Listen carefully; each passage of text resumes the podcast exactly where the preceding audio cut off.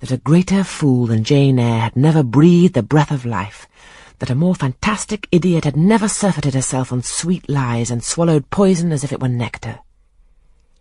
You, I said, a favourite with Mr. Rochester. You gifted with the power of pleasing him? You of importance to him in any way? Go. Your folly sickens me. And you have derived pleasure from occasional tokens of preference, equivocal tokens shown by a gentleman of family and a man of the world to a dependent and a novice. How dared you?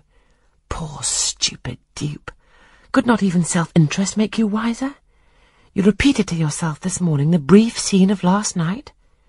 Cover your face and be ashamed. He said something in praise of your eyes, did he? Blind puppy.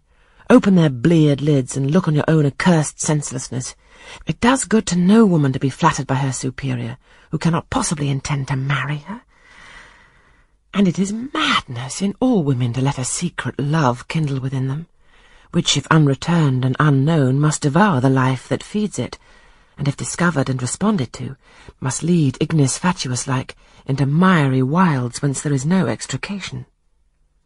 Listen, then, Jane Eyre, to your sentence. Tomorrow, place the glass before you and draw in chalk your own picture. Faithfully, without softening one defect, omit no harsh line, smooth away no displeasing irregularity.